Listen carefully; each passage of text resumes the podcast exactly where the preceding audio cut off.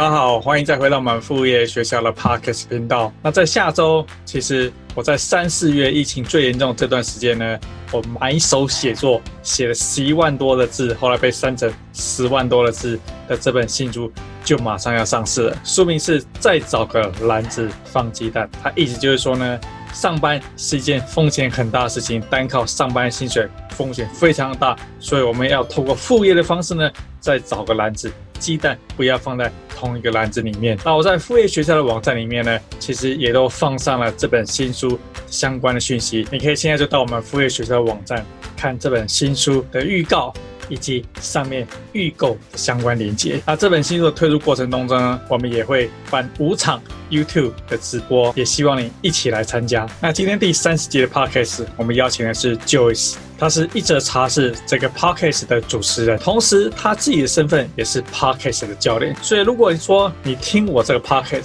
或是你看我在经营这个 podcast，你觉得对 podcast 哎突然很有兴趣，而且今年二零二零年其实有非常非常多的 podcast 频道新成立，那你想了解说，那 podcast 你如果说有兴趣要成立的话呢？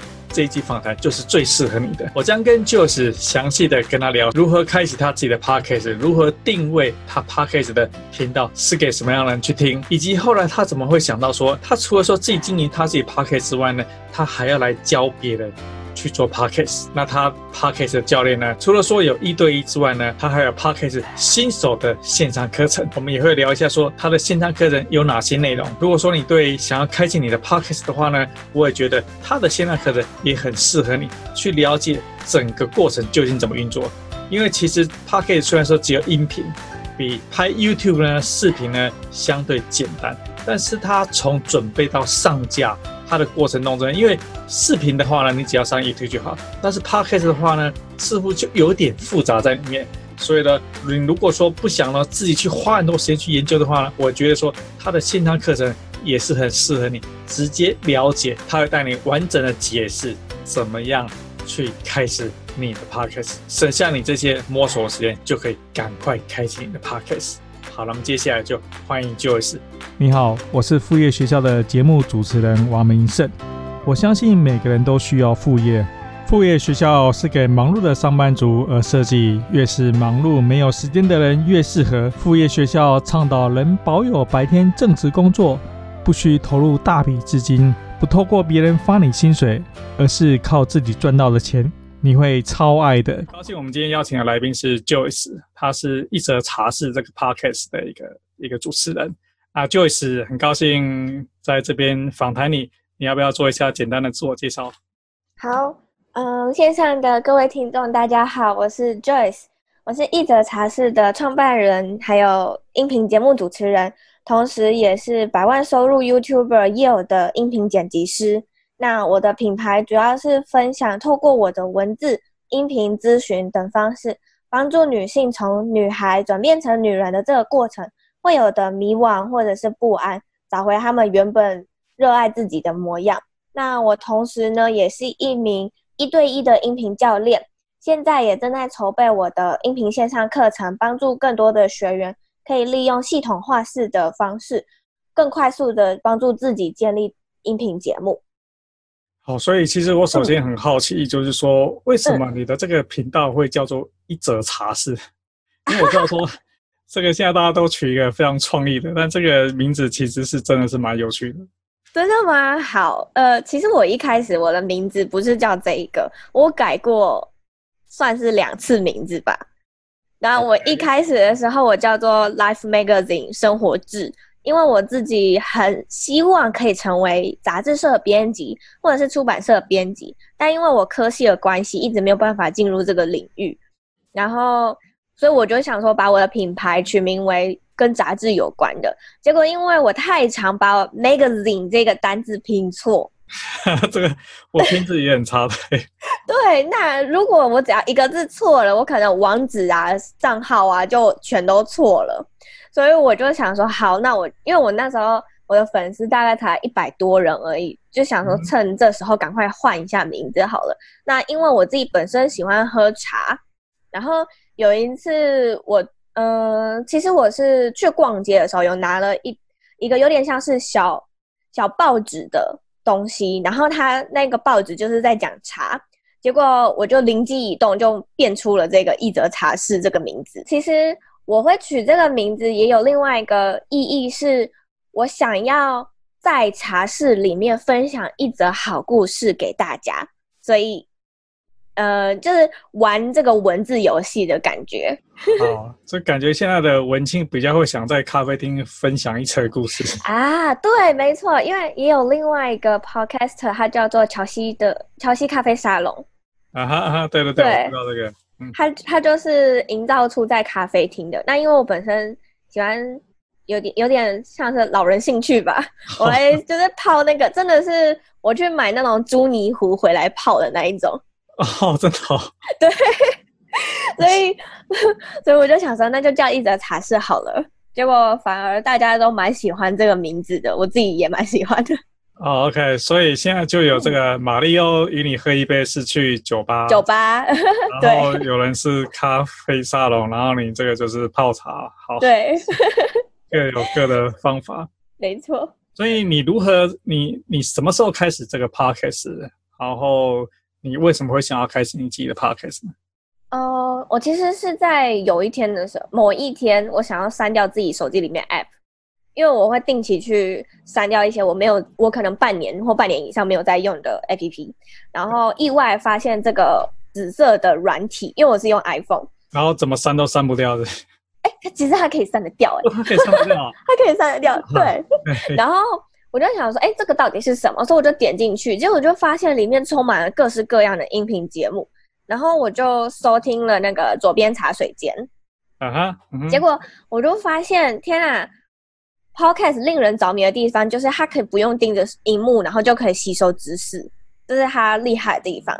然后因为有时候我手边可能需要做事啊，可是又想要有一点点声音陪伴的话，我觉得 Podcast 是一个很好的选择。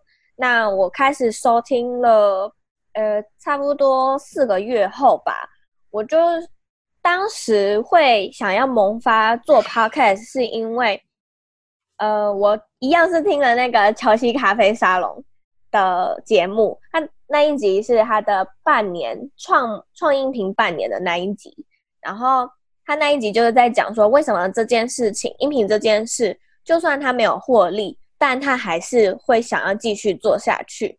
那我那时候我的品牌已经有开始做了，但我当当时只想着要快点获利，结果就不如预期。然后也是因为无意间听到了这一集之后，我就想要去了解什么是就算没有收入也有动力持续做下去的事。然后我就想说，好，那我也来做做看好了。我就拿起，就我甚至没有买麦克风，我就直接。扩音录录制的方式，就开始了我的音频节目。那随着音频集数越来越多，认识的人也越来越多，我就找到，慢慢的找到了我自己的热情之后，呃，可能是因为透过访谈方式认识了不同领域的人，然后从他们身上吸收了许多正能量吧。那也让自己更有动力的为自己的目标持续努力呀、啊。然后我就想说，这应该就是他所说的，就算这件事情没有获利。也可以持续做下去的动力吧。所以我，我我记得我听过一个国外的一个 podcast 他提到说，嗯，如果说你的一开始听了你的你录的那个节目啊，你现在听起来没有让你觉得很丢脸，那也就是开启的太晚。我不知道说你现在回去啊，真的假的？对，你现在回去听你的第一集，会不会觉得这个品质很差？哦，我不敢去听我的第一集。哦，那也。那也就是没有太晚才开始，所以这是你已经录了多久了啊？这多久之前？哎、欸，我去年十二月二十四号第一集。哦，真的啊？那跟我差不多的时间。对，真的啊？对对，我觉得其实那一段期间已经有很多台湾音频节目上线了，然后因为这次疫情的关系，又全部都爆出来了。哦，对对，最近其实因为我在搜寻有哪一些好的音频节目，的确现在多很多出来。没错。对，所以你在音频节目之前，其实你已经有建好你的网站嘛？你的品牌其实通通都已经出来嘛？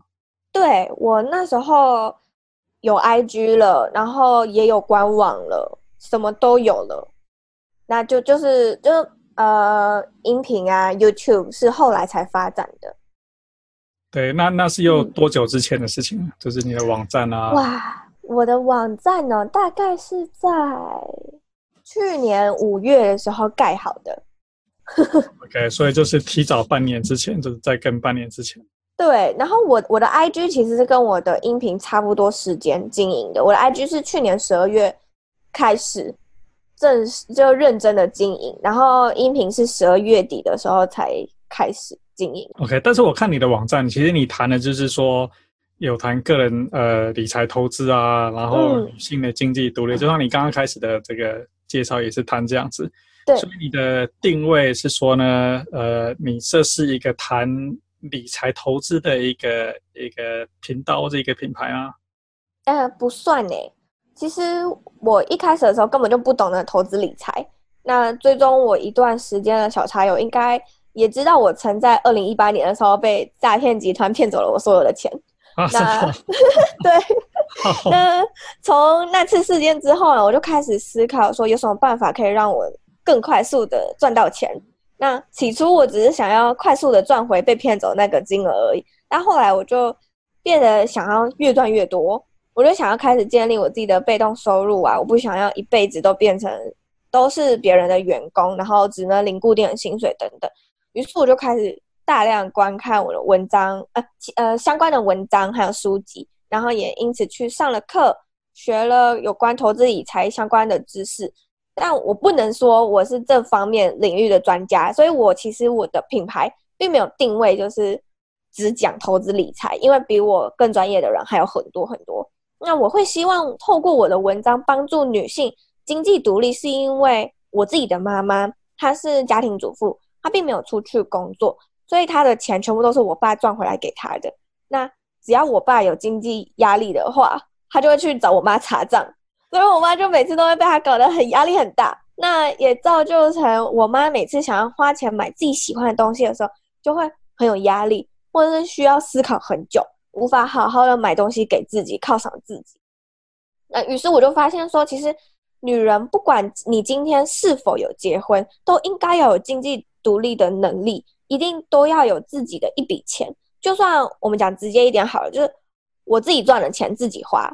这件事情，但我们一定要花这笔钱吗？其实我觉得女性拥有经济独立也是对一自己的一种自信、一种肯定。那我也发现有许多小茶友并没有相关的知识，所以我才会希望透过我简单的文字跟分享这些有用的内容给他们，是否就可以为他们产生一点点的影响，然后让他们去思考说，是不是也要有经济独立这个观念。OK，好理解。那其实基本上你的频道呢，虽然说有谈投资理财，但是你的你的 slogan 就是女性你要经济独立。没错。所以那你的这个 podcast 呢，因为你访问过非常多的来宾，虽然说其实你成立才半年多而已，对，对，但是你访问过很多的来宾。那因为因为其实做 podcast 有两种形式嘛，我看到你上面有文章在描述说，一个是说。就是自说自唱的形式，那一个就是访谈来宾形式。虽然说在国外很多都是访谈来宾形式，没错。那你如何选择说，那你最后会走成你现在进行这种访谈来宾形式？其实我在筹备我自己呃音频课程的时候，有发现说，其实不只有这两种主持方式。那我自己一开始的时候是一集我自己单独。主持，然后一集是有来宾的，但我后来发现说，我真的没有办法一个人讲超过五分钟，因为我没办法一个人讲这么久天啊。对，就是都要自己主持是锻炼说话的好时间。嗯、没错，那也观看了一些数据之后，发现其实两者的收听数真的相差很多。所以我就渐渐的把我自己单独的内容减少，就以访谈为主。那也是在这个访谈的内容跟我自己单独减少这个之后，我就测试了，发现说，如果我十集都是访谈，突然插一集单独的，那一集单独的收听量会爆高，神奇。对，可能大家就会觉得说，哎，今天 Joyce 终于要自己上来讲了，是吗？终于有心得了。对，终于有心得了。那他们可能就会就会听这一集，然后通常我会自己上来，不是我那那时嗯、呃、那阵子有某一些心得，或者是我创立半年的时候会有一集，那我创立一年的时候可能也可以再自 再录一集。对，所以我发现渐渐的把自己把自己出现的频率降低，反而有更好的效果。所以你的 Podcast 平台是你是放在哪地？哪里？啊、呃，我其实 Apple Podcast、Spotify、Google Podcast，然后 Castbox，还有很多都有诶。OK，那你的音频的 source、嗯、你是付费 host 在某个地方呢，还是？哦，呃，我不是付费的，我是用 Anchor 的。OK，OK。Okay, okay. 对，Anchor 它是一个美国的品牌，然后它它去年的时候被 Spotify 买下来，所以我觉得有一个好处是，你在那边申请的话，你会比 Apple Podcast 还要提前上线。对，可能就有有种类似内线交易吧，就是 Spotify 那边你会你会提前上线。OK OK，好，那我回到这个来宾访谈，那你如何找到这一些来宾，可以让你去跟他跟他去做访谈？一开始的时候，其实我是先找我以前的同事，然后或者是朋友，但我后来发现说，因为他们没有相关的经验，他们甚至不知道什么是音频，所以他们答应的几率很低。所以我就想，好，那那我只能陌生开发，因为我那时候给我自己的期许是，这音频节目至少要撑过一个月，那我只要产产四集就好了。那我一开始的时候是一集我自己，一集来宾，那我只要找两个人，我就可以撑过这一个月了。结果谁知道我找这两个人找的多么困难？两个感觉很简单啊，对啊，不应该太难啊。对，可是因为因可能是因为我找的人他们都是服务业，那。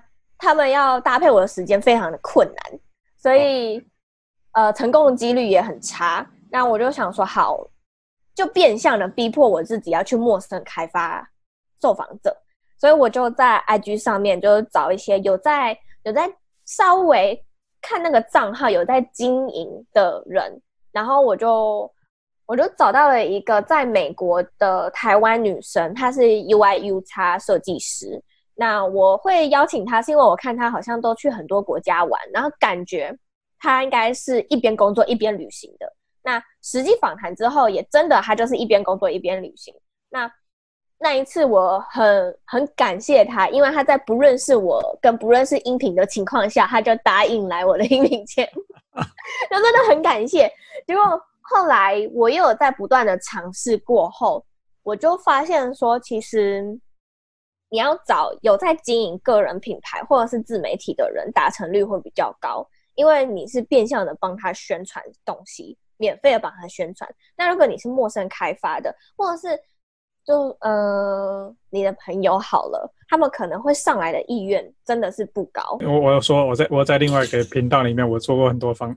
来宾访谈啊，那些人全都是完全不了解什么叫是 podcast，没错，是 YouTube，所以其实，在事先沟通是要花蛮多时间去解释，啊，我们究竟在做什么？没错，我我可能一开始的时候，我也是有点像是乱枪打鸟型的，就啊，有来宾来就 有来宾愿意来就好了，对，那我也很常就直接把来宾给吓跑了。对，因为我的我的流程，我其实我事前准备流程有调整过三次，因为我自己一开始的时候并没有概念，我不知道要如何去规划我自己的流程，那就是边做边调整嘛。那我在我现在的流程是，我会先和我的来宾互动，然后再邀呃再正式的发一个邀访信给他。再就会先有一个几分钟的会谈，我们先讨论彼此合作的主轴跟内容，我们一起去设计这个访纲，之后再去录，呃，再去约正式录制的时间。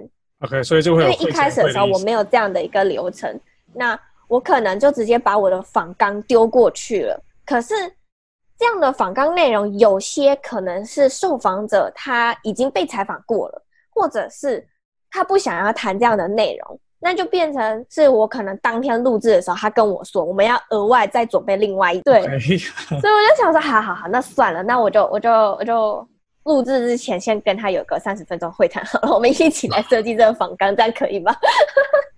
哦，对好，OK，所以其实花蛮多时间在做事前的准备哦。呃，对，没错，通常我要制作出一集音频的话，会需要花一个月的时间。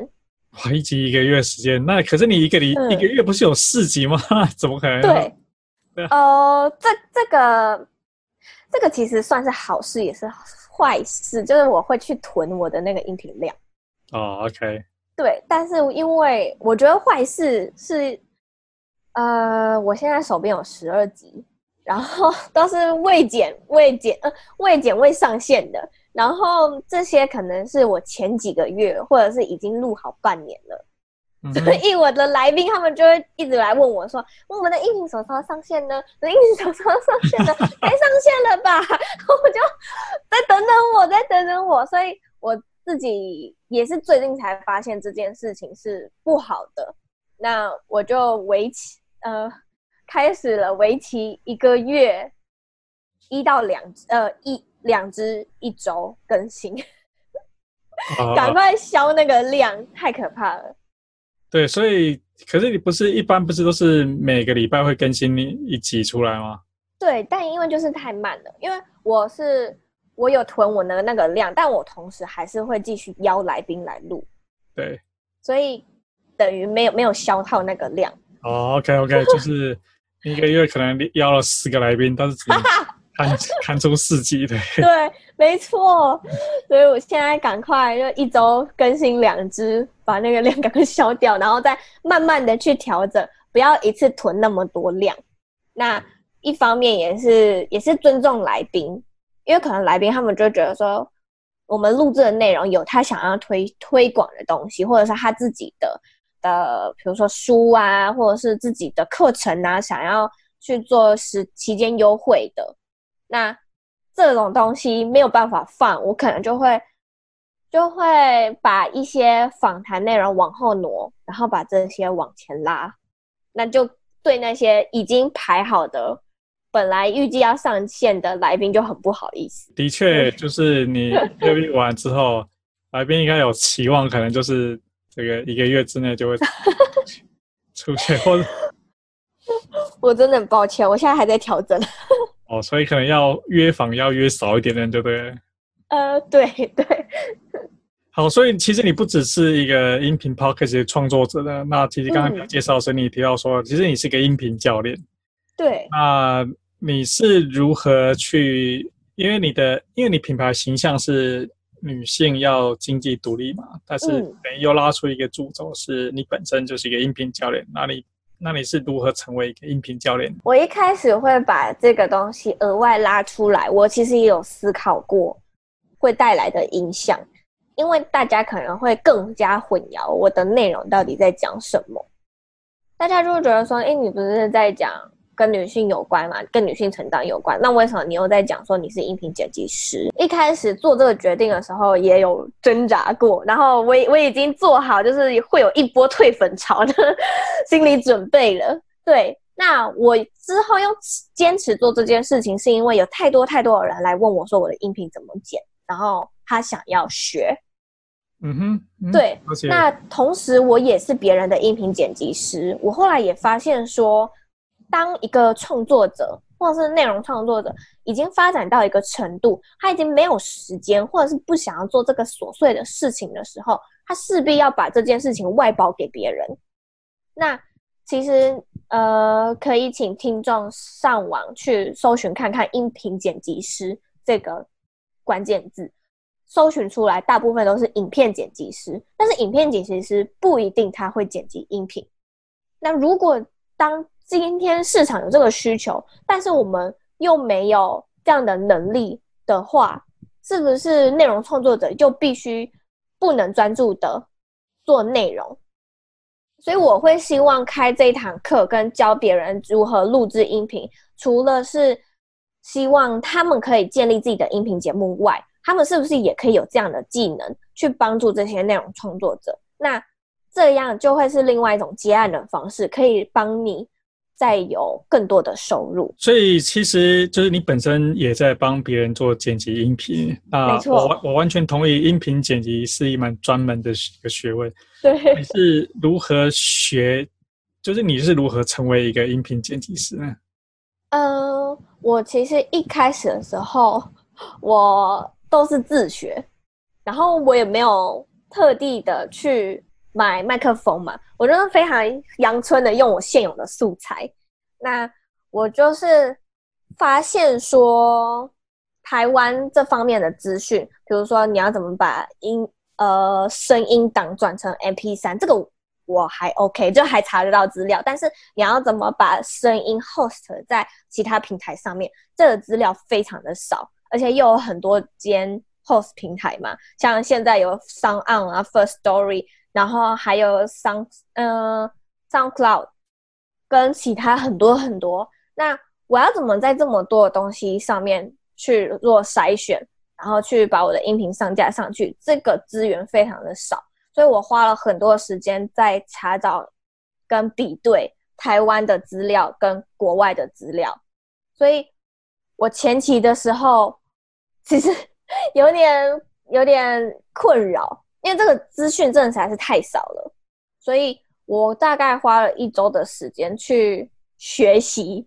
再花一周的时间研究，再花一周的时间录制跟上线，然后上线之后我又非常不安，因为 就是这些这些资讯它并没有一步一步的教你说，那，你就是这样做这样做这样做，你的音频就会上线喽，就绝对保证上线。他也没有他也没有写个绝对保证上线，应该没有那么复杂吧？如果说你录好一个 MP3 到真正上线，嗯，我感觉好像不是太困难的事情。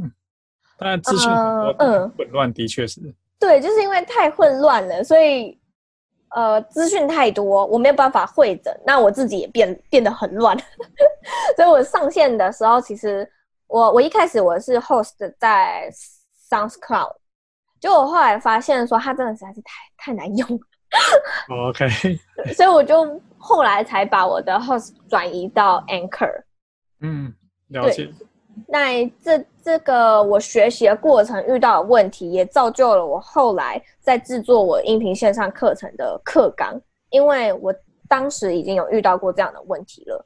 那我相信我的我的学员或者是初学者，他们一定也会遇到一样的问题。那我是不是就可以把这些问题全部都变成是一步一步教你，然后并且百分之百保证你一定可以上架你的音频？好，所以就是说一定是这个第一次。第一次录 podcast 就上手的意思哦，对对，第一次录或第一次剪辑就上手。嗯，那你剪辑的时候，你会去调那个声音的那个品质吗？因为有些人其实调过那个声音，嗯，我有一些一些听国外，不管是 YouTube 或是 podcast，就是他们声音听起来好充沛，就是 就是跟完全他们自己的声音，我觉得有点有点差别的。呃，我其实没有，我到我我的音频到现在我都没有。都没有去调整过我的声音跟音质，但是我的业主他会希望我去帮他调整他的声音，为的是他讲的是内嗯内容知识，他希望给别人的感觉是一种有权威感，有有比较比较沉稳严肃一点的感觉，所以他会他会要求我就是把他的声音稍微调的低沉一点点，高分贝那边稍微调低。对，那我自己本身。是没有去做调整，因为我觉得说，我未来可能不仅仅只是用音频，搞不好我也会发展到变成是 YouTube。那如果我我这边音频去做声音上面调整，那如果跟我本人声音有太大的差异的话，不是很奇怪吗？哦，的确，的确是要还是要一致才行。没错。对，所以所以你你有做了一个线上课程，就是你是一个音频教练，那。就是从你网站开始说，哎、欸、嘿，我是一个音频教练。那你如果去找你的客户呢、嗯？就是总是要人知道说，哎、欸，你是一个音频教练，那他们会愿意来购买你的产品。对，嗯，呃、如何开发你的客户？我如何开发我客户？其实我一开始的时候，我有踢到铁板，就是我发现我有这个产品构想，但却没有人买，所以我因此沮丧了很久。结果我后来意识到说，因为大家都不在乎我是否是很厉害的音频剪辑师，他们根本就，他们其实最根本的就是他不知道音频是什么，然后也不知道音频可以为他们带来什么。于是我就开始直播讲解音频，然后或者是开音频的一分钟小教室，让呃还有撰写相关的文章，撰写更多相关音频 podcast 这个东西的文章。去重新开始教育我的观众，教育我的粉丝，音频到底是什么，以及为什么我想要开设这堂课，这堂课又可以帮助到他们什么？那你们建立自己的音频之后，音频可以为你们带来什么？这是我后来发现我需要重新去教育的事情。那渐渐的，真正有兴趣的学员，他们其实是会自己来找我，因为我的 IG 的 slogan，我可能就直接写了音频一对一教练，他们就会自己来问。那你可能会问说，这个一对一的教练跟线上课程，他们的差异在哪里？其实线上课程就是系统式的一步一步带你去实做嘛，它会有里面有三十五支影片，那你就是慢慢的照着这个影片一个一个去看，你就可以在看完的时候你就已经有自己的音频节目。那呃，一对一教练呢，其实就是花比较多的钱来买我的时间跟买我的服务，我亲自帮你解决你的问题。因为可能有些学员他们在线上课程里面找不到他们的利基市场，或是找不到他们真的想要做的内容，可能他们想要做的内容实在是太多了。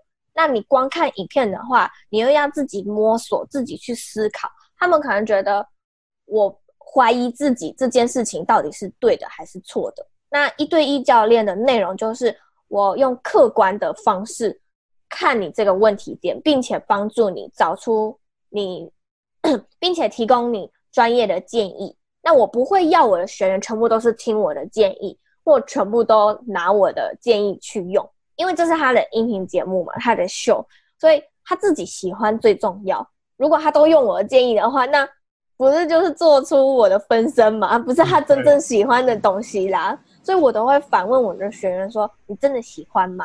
这个真的有让你有怦然心动的感觉吗？如果有的话。”那你就用这个提案没有关系，因为因为就有些一直提到音频啊，那我想说做一个深做一个一个厘清名词的定义，因为怕很多人他可能不知道说就一直在讲音频在讲什么样的东西，就说我们其实我们在英文上谈 podcast 呃这个英文单字，那当你在谈中文的话呢，我不晓得说在中文上它的它的比较好像没有一个一个完全大家全所有人都认定说。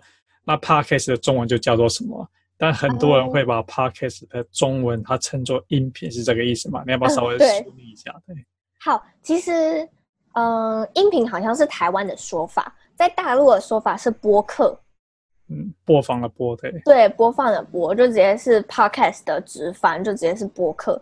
那我有发现说，如果如果你是布洛克的话，他们那边就是解博客，就是博客来的博。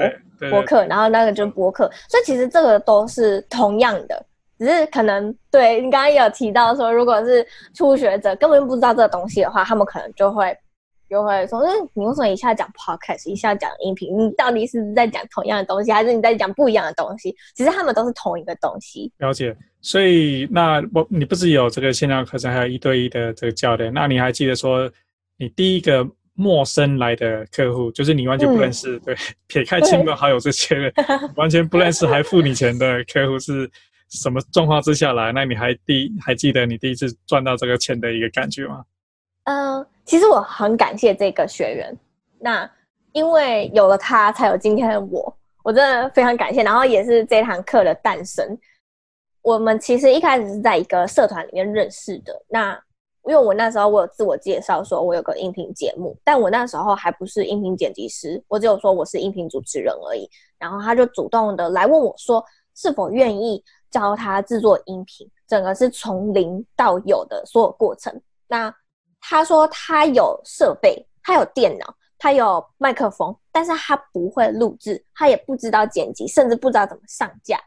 然后我就说好啊，我可以教你啊。结果后来他是说。你可以教我所有吗？我愿意付费，请你教我。然后我就啊，什么？天哪！我当时有吓到，因为我不知道，竟然有人会愿意花钱请我教他这件事情，所以我当下是很兴奋的。因为我一直从去年我开始做个人品牌之后，我一直都在思索我的获利模式是什么。我今年的一个目标就是要找到自己的获利模式，并且有自己的产品。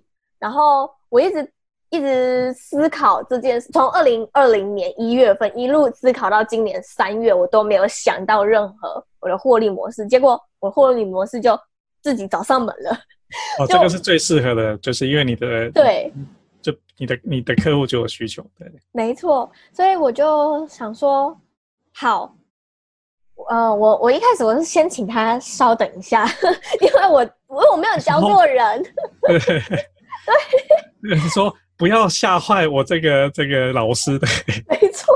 所以我就想说，好好，你你等我一下，我去列一下可能会有的教的内容。所以我就我就列下，呃，我刚刚说的那些，我一开始在建立音频节目所发生的任何问题，跟我可能后置需要做的事情，我全部都一一列下来。那这也是未来我的线上课程的一个雏形大纲。那我在两周内呢，就把所有的内容全部都教完了，就交给他了。那。只是很可惜，他在制作过程中呢，他的电脑坏了，然后因为疫情的关系，他的电脑一直买不到，所以、哦、我就没有办法跟你说，没错，所以我就没办法跟大家分享说他其实已经有音频节目了，因为 他还没等到他的电脑。没错、哦，好，这是蛮有意思的一个。所以你刚刚也提到说，这个你也有线上课程在经营线上课程。那你的线上课程是你如何录制，然后之后现在是放在哪个平台呢？嗯，我其实是用手手机录制。哇，好，太厉害了！对，因为我我我都是使用我现有的素材来做我的事业啦。对，因为我不想要花太多的钱去买那些设备啊，除非我之后是真的会需要用到的话，我才会考虑是否要去买一个什么。读字机呀、啊，打光灯啊，专业摄影机呀、啊，什么之类的。那我现在我都是用我自己的手机，就是 iPhone 十一来录制，我觉得其实就已经非常够用了。啊，挺好，对啊，你的 iPhone 十一录起来绝对没问题。而且我有发现，就是我一开始的时候，我是用我的电脑内镜荧幕来录。那个画质好差，对，结果我想说，嗯，为什么 iPhone 十一还比较好？好吧，所以我之后全部、啊、绝对比较好了。所以我后来就用 iPhone 十一来录。那我自己使用的平台是美国的一个平呃教学平台，叫做 Teachable。OK，对我自己也放在 Teachable，其实蛮好用的一个平台。没错，那呃，我因为我觉得这个平台上面才符合我想要的美感与质感。然后我会选择国外平台，是因为。台湾的线上课程平台的课程售价太低了，我觉得那是对学员的，嗯，应该是说对学员来说是好处，但是对老师来说是有点半赔本的状态。如果我每一每在那个平台上面每卖出一堂课，我就是赔本生意了。那国外的平台好处就是所有权都在我自己的身上，我可以掌控我自己所有的利润。所以，我一开始的时候，我就从来都没有打算我要放在台湾平台上面。对，其实你刚刚提到说对学生的是好处，其实对学生也不是好处。哦，对啦，因为 因因为当你当你当你付越多的钱，你会越认真去学习。当你付越多钱，你会比较比较不会那么在意要去怎么学习。我看过国外的一些一些他们做线上课程节目的人，他说他分析比较说他有。低、中、高三档节目，三档的课程。他说，这个客户的问题最多，退费最多，永远是价格最低的那个节目。啊，那这样的话，我的价格是否要再提高一点点？对，的确就像说学学英语，对。那如果说你你付的钱很少，你就可能觉得，那今天就不要去上就算了，对。但如果说你这一门课你一个月付了这个两万块钱，你都觉得哇不行，这个今天晚上一定要上，绝对要赶快上完。对，对，这 这是一个一个心态上的一个一个差别。所以在这个你在开启整个线上课程的这个。过程，比如说呃，录制虽然说用手机很快就可以决定，嗯，但整个的筹备啊，然后放到 Teachable 啊，这个过程当中，你有遇到什么样的一个困难吗？我觉得其实技技术上的后置还有行销上，我全部都遇到了。OK，好。对，因为 Teachable 它是英文的平台嘛，那我没有办法每次都用 Google 翻译，然后有时候它的翻译又翻得很奇怪。对，所以我我其实，在使用这个平台上面的时候，我有花了 蛮多的时间在研究怎么去使用它。那我觉得这是很正常的，我也可以理解，因为我没有相关的经验嘛，所以我会跌跌撞撞，我觉得是可以接受。也许你下一个课程就是如何开启你的线上课程，用 Teachable，可以哦，可以，我觉得可以。对，那我遇到这些受挫之后，我其实不会让自己消沉太久，因为有时候反而会想要搞懂一件事情，有打破砂锅问到底的那种决心的话，我就会更有动力的赶快解决这个问题。我觉得我发现我蛮喜欢就是解决困难跟解决问题的这个过程。然后在行销方面，因为我我其实我现在我的课程已经开始预购了，但是在两个月之前我已经预购过一次了，但那时候我的困难点就是我的课程一堂课都没卖出去。嗯哼，对，就是因为我的粉丝、我的受众完全不知道音频是什么，就回归到刚刚的那个问题。嗯，对，所以我我就变成好，那我就先暂停，我先不卖。我现在开始教育你们，告诉你们音频到底是什么，然后更多更多的知识给他们之后，我这个月才开始卖。那也很明显的可以看出，说经过两个月的教育，大家真的转换有有提高，有提升。那也发现说，其实这两个月台湾的音频节目瞬间暴涨了很多，因为。刚刚有提到疫情的关系嘛，所以大家又更想要来做音频这件事情，或者是两个月之前他们其实就已经想做了，但是因为他们真的不知道要做什么，经过这两个月的期间，他们可能有想到说，好，我终于真的可以开始，我已经下定决心，我要来做音频这件事情了。那刚好我的课程上线，所以他们就觉得好，买买这堂课，就一步一步看着我。呃，一步一步跟着我的课程，然后建立自己的音频节目。那我觉得我其实就是自己很傻又很笨啊！我这一年来，就我创个人品牌这一年来，我不断的在失败，然后再站起来，再失败，再站起来，这样的循环，我觉得可能会一直伴随我剩下的人生。那我觉得 也不是每个人的人生都那么顺遂嘛，所以我觉得。这样其实也是挺有趣的，就又有更多的故事可以分享。像如果如果我两个月之前我的销售就已经破一百堂，我可能就没有办法今天跟你说，啊，我两个月之前我一堂课都没卖出去的这个故事。呃，对，绝对的，因为做出产品跟卖出产品是两件事情。对啊，因为我我也没有行销的背景，所以我也不知道要怎么去行销。但是内容创作者。其实多多少少都要会如何行销自己。那我觉得我最大的痛点就是我对来自于自己没有自信这件事情，所以我不敢去。我其实我一开始的时候不敢跟大家说我是 Yale 的音频剪辑师。OK，对，因为我觉得说讲了干嘛啊？好像在吹吹牛一样。我也不是吹牛，就好像是在呃为自己戴高帽子啊。但后来我发现说，我到处跟别人说我是他的音频剪辑师，反而是对我的一种加分。嗯，这就是另类的行销自己。对，所以我在最近我在我你的网站上面有看到说呢，你之前应该是一边工作，然后一边做这个 podcast 啊，一边做剪辑啊。对。然后是不是最近有辞掉工作的这件事情发生？对，有。好，有没有稍微聊一下，说为什么会打算从 音频？你的你的 podcast 才去年年底开始，其实才过半年，对，你就毅然决然要开始 full time 去投下去。呃，其实我去年已经离职过一次了。哦，OK。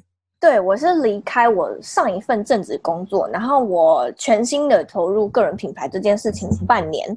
那我后来又出去找工作，是因为。我发现我的紧急备用金已经快被我自己给烧完了，所以我发现我没有办法专注的在做内容这件事情上。那我的经济压力已经开始大了起来，所以我就想说，好，那我只能出去找兼职。那我的这份兼职，我一开始的时候我就已经定位，我就是来这里赚钱了，我没有他意，所以我很常就力不从心，因为我可能一天要。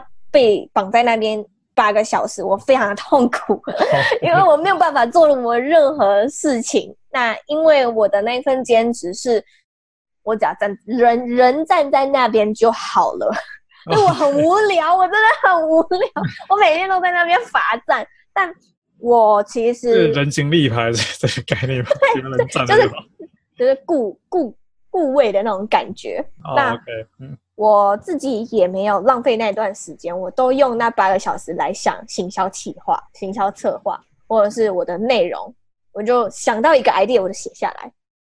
想到一个就写下来，但是我当然也不是一直都这么浑水摸鱼啦，我还是有做事。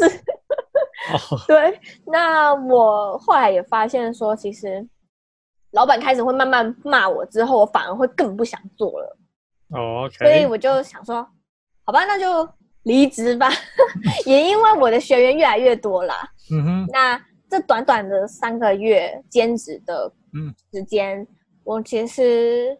自己觉得好像过了半年的时间一样，因为好多事情要做，每天都每天都有做不完的事情。那可能我的我的个人品牌做的做的事情做到一半，我就要出门去工作了。工作回来之后，我又要继续做我个人品牌事情，所以我就觉得我一天二十四小时完全不够用。嗯，时间不够用。没错，我就非常能够理解为什么爱因斯坦说他希望一天有四十八小时。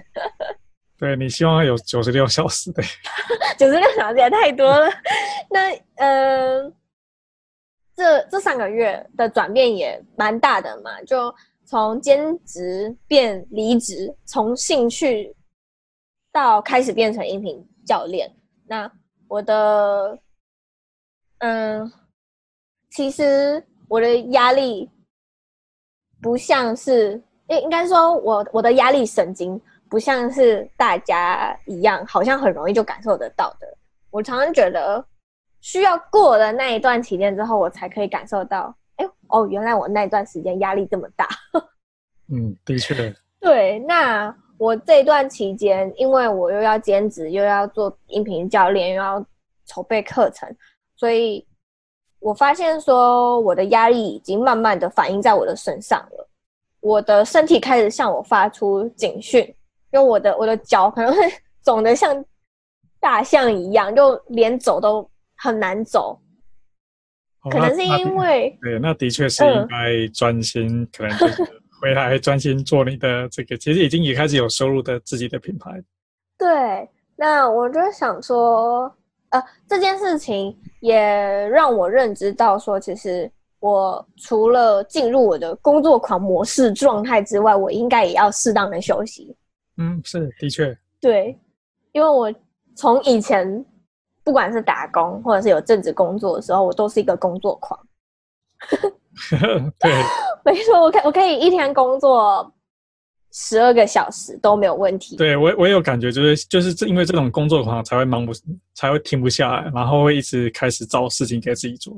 对对，真的，那这样其实是好事，也是坏事。就两个是同时并行的嘛，所以我现在也慢慢的在调整，说我要至少一个礼拜要给我自己一天假或半天假，不要一直都是工作。对对对对，对对，所以如果另外就是说，如果说也有人他想要开始他自己的音频啊，嗯，然后身为音频教练，对这一些可能现在就是完全从零开始，就是音频小白，对。那你建议他们要如何开始呢？嗯，我觉得如果你想要先抢占这个市场的话，然后开始建立自己的音频节目，我的建议是，你可以先开始思考你想要做什么样的内容了，然后去找一下现有的内容有哪些，你跟他人内容有什么不一样，以及你希望你的听众可以听完的音频之后得到什么样的收获。这是你要先去思考的一点，因为这也是在我课程的第一个单元。我们要先确定这些主题之后，再再来确定我们的主持方式，最后才是去设计我们整个音频的流程，然后才是录制，才是上架。这是一个系统化的一个课程嘛。那如果你是想要靠音频来获利的话，对啊，这个就是我更想问，就是那音频究竟怎么赚钱呢？你要先做好，你可能会有半年到一年没有获利的心理准备。OK，所以因嗯，因为 Podcast 不像 YouTube 一样有如果你的你的收看率或者是你的点击率有到达一个标准之后，YouTube 它会分润给你。现在 Podcast 是没有的，所以呃，但是你也不要呃心灰意冷的觉得说哈，那我开始建立我自己的音频节目，我是不是这个东西真的是没有办法获利啊？其实不是，我觉得至少有十二种方式。哇，有十二种方式可以，对，太厉害了。像我。像我觉得其实最简单就是联盟行销，对，你可以把联盟行销这件事情放在你的音频里面，然后还有抖内的方式，这我觉得抖内其实是最常见，然后也是现在蛮多音频节目主持人都有在做的，他们可能把抖内的连接放在资讯栏里面，然后写的字样是一个月请我喝杯咖啡。对啊，我常看到这个东西，但我说有多少人会请他喝咖啡啊？这个我不知道，因为我也是最近才 放上去的。这个我真的，呃，还没有一个数据可以告诉你。但是我有听一些创作者说，他们这样放真的有，虽然不多，但是他们就会很珍惜这笔钱。就哇，天哪，真的有人懂那我，很感激。好，对，那我的课程里面呢，其实也会教你这十二种音频的。获利模式，可是我只是提供这些方法给你而已，是否可以真的可以让你赚到钱，这要看你的造化。对对对对，就是所有这个基金的购买下面都会有很多小字，就是对对对对对，那并不代表未来的的这个成果的。没错，真的。好，了解。所以对这些呃音频的一些新人啊新手，那。嗯他们其实除了说他一开始要做自己的定位之外，然后他他们其实会遇到什么样的问题呢？嗯、呃，其实很多问题都是大家很常见的，比如说如何剪辑，这是大家绝对会问的嘛，因为他们可能会对自己的技术没有信心，嗯、或者是。呃，不知道怎么邀请受访者，这也是我一开始的时候我有遇到的问题，因为我觉得一开始非常不专业嘛，让人觉得嗯，你好像感觉 没有那么专业的 feel，对。然后还有呃，背景音乐要去哪里找？这我发现也是大家很很纠结的一件事情。但其实网络上面有很多免费资源，只是你想不想要用而已。因为免费的坏处是。大家可能都会用，所以你的重复性可能会偏高，这是坏处。嗯、那我我会建议我的学员说，你可以先使用免费的没有关系，但是你要找到没有人使用有点困难。所以如果你觉得购买一个免无版权的音背景音乐你可以接受的话，那你可以买没有关系，因为它是一次买断，那其实也没有很多钱，大概四十九块美金你就可以买到了。嗯、对。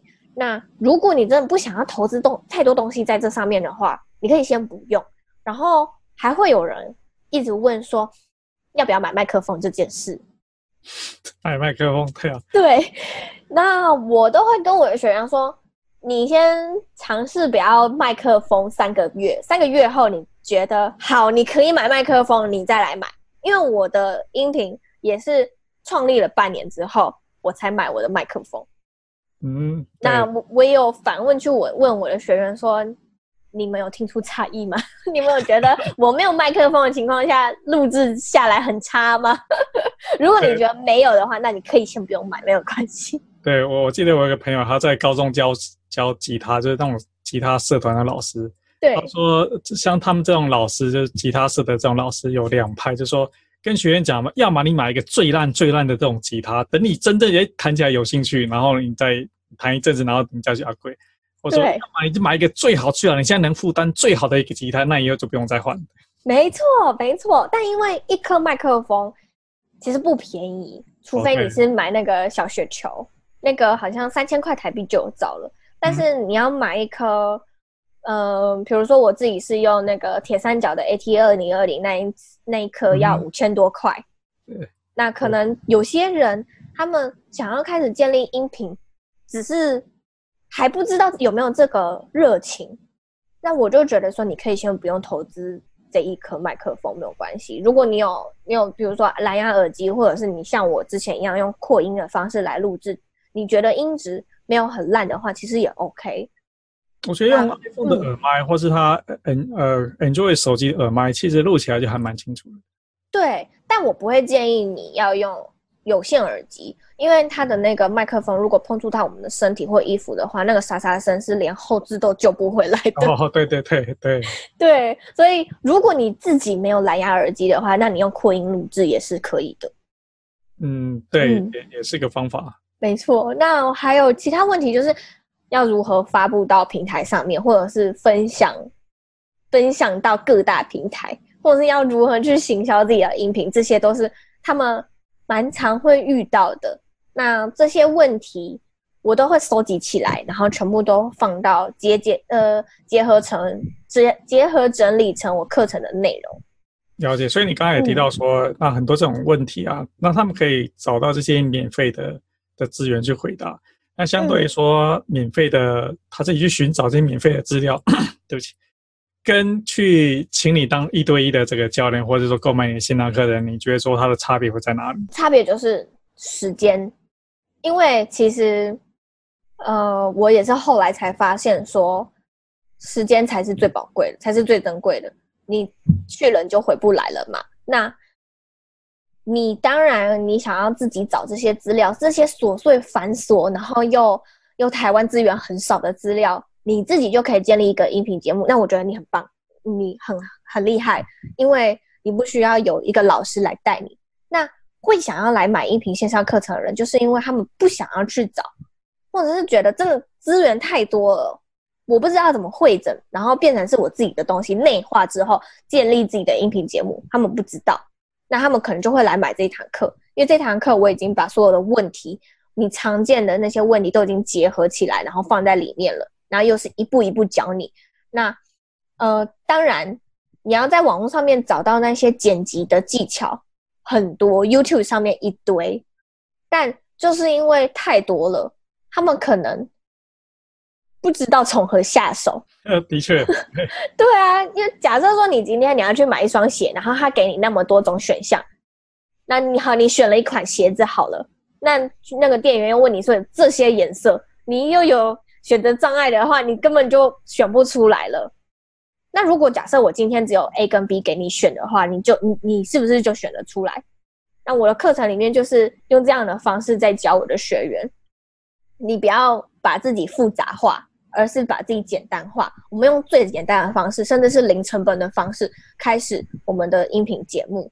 然后，呃，是不是之后可以用这个音频节目发展成你的个人品牌，或者是这个音频节目发展成的获利模式，就是另外一回事。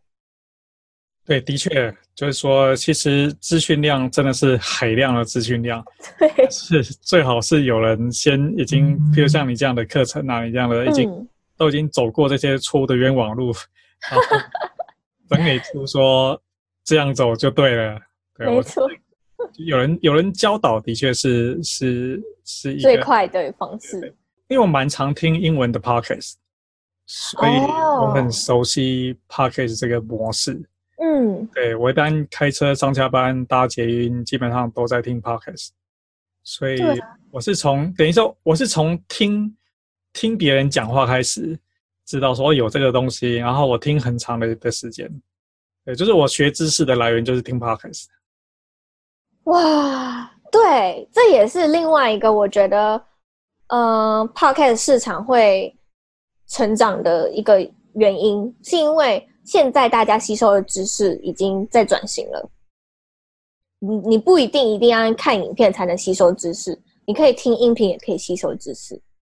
对我，我我是还觉得说，其实听音频其实是蛮有效率的一个吸收知识的方法，因为你可以充分运用到，比如你刚刚提到说你在外面跑步，或是说你在做家事、洗衣服，嗯、或是说你在你在你在开车、你在捷运上，它其实就是一个广播电台嘛，就是所有呃所有你平常会听到广播的机会，可能最多是在开车，然后你都可以换成听成 Podcast。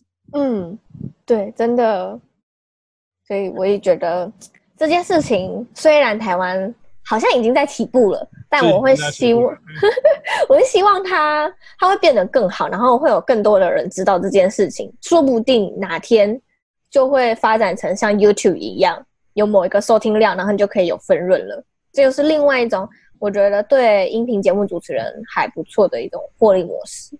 对啊，所以我也我也很鼓励我的听众呃的这些粉丝们，跟大家讲说，如果你已经错过了 YouTube，就是感觉是 YouTube。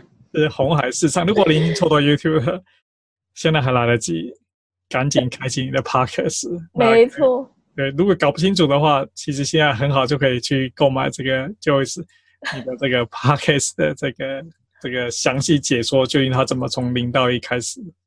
谢谢。我觉得你的这个课程啊，你这个你这个音频教练啊，就是。刚刚好在这个这个市场要爆发，然后你刚刚好有有这样的内容，然后满足这些人。其实很多人搞不清楚，而且很多人很想知道说究竟要怎么做。对对，然后可以怎么玩？我们的听众啊，有看到我们 YouTube 频道的人，他们可以去哪里找到你呢？嗯、呃，其实，在 Google 上面搜寻“易德茶室”就找得到了。这个有人是酒吧派，有人是咖啡厅派。对，就是茶室派，对，对，主鼎立的，或者是在 Instagram 上面也可以搜寻一则茶室，就可以找得到我了。OK，好，我也会把你的链接放到我们的这个 Show Notes 上面去。好，谢谢你。对，很谢谢 Joyce 接受我们的访谈，谢谢你的时间。谢谢。